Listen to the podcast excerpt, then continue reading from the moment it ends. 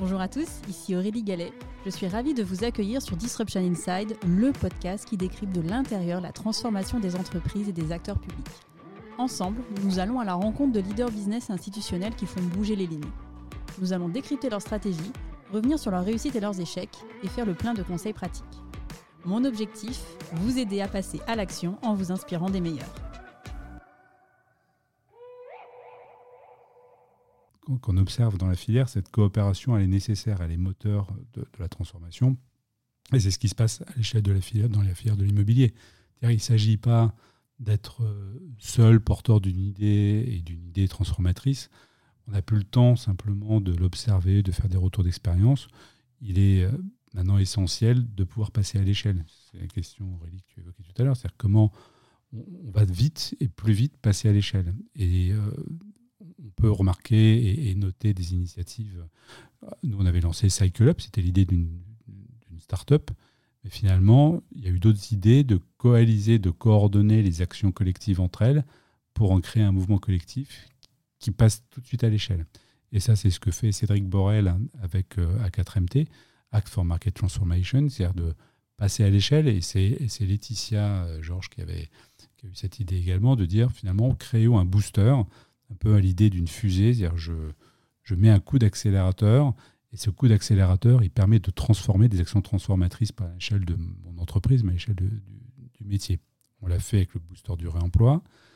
Il est, et c'est l'idée qu'on a eue avec euh, Bicycle également plus récemment, c'est-à-dire de passer à l'échelle dans euh, un sujet très simple qui sont les locaux vélos. Euh, on le voit dans la mobilité, si le, si l'immobilier euh, est responsable de, 40% de, l'impact carbone, on a une responsabilité forte.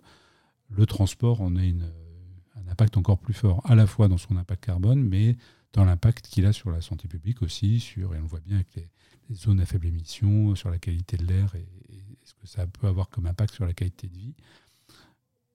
Ces espaces de mobilité douce, il y a eu énormément de moyens portés sur, et des crédits portés, euh, près de 500 millions d'euros, pour les collectivités locales qui ont dû chercher des ingénieurs déjà spécialistes en voirie pour créer des pistes cyclables sécurisées.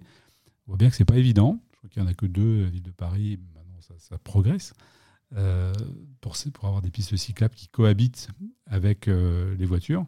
Et on voit que ce n'est pas, pas gagné. C'est plutôt une confrontation qu'une cohabitation paisible aujourd'hui. Mais petit à petit, hein, euh, chacun va faire sa place et cohabiter. Et on s'est attaché à comprendre, nous, dans l'immobilier, finalement, comment on peut favoriser cette pratique du, vélo, et en s'attardant sur les locaux vélos.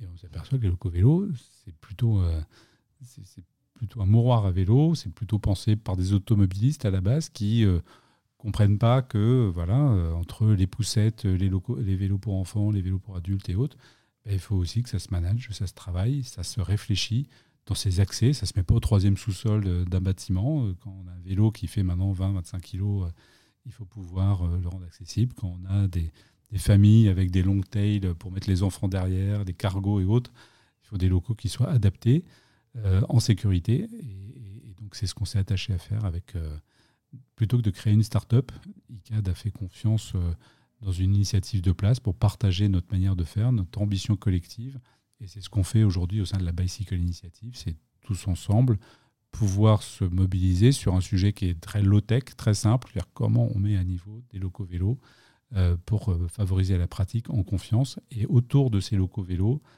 développer des services, c'est-à-dire comment on reprend le code de la route, c'est-à-dire il y a un code de la route spécial pour les vélos, comment on apporte des services qui contribuent à mieux s'équiper quand on fait du vélo. Euh, il n'y a pas de on, l'évoquait au préalable, hein, c'est qu'il n'y a pas de mauvais temps, il n'y a que mauvais équipement, comme ils disent en, Suède. Et c'est dans les pays du Nord où il fait le plus mauvais temps qu'il y a le plus de cyclistes. chercher l'erreur. Donc il faut qu'on s'équipe, il faut bien qu'on s'équipe. Et on voit maintenant euh, plein de cafés vélos, plein de solutions qui apparaissent. Et donner aux confiance aussi aux directions RH, aux DRH, dans le cadre de la loi LOM, hein, la loi de rotation des mobilités, pour dire oui, la pratique du vélo, c'est une pratique qui est sécure.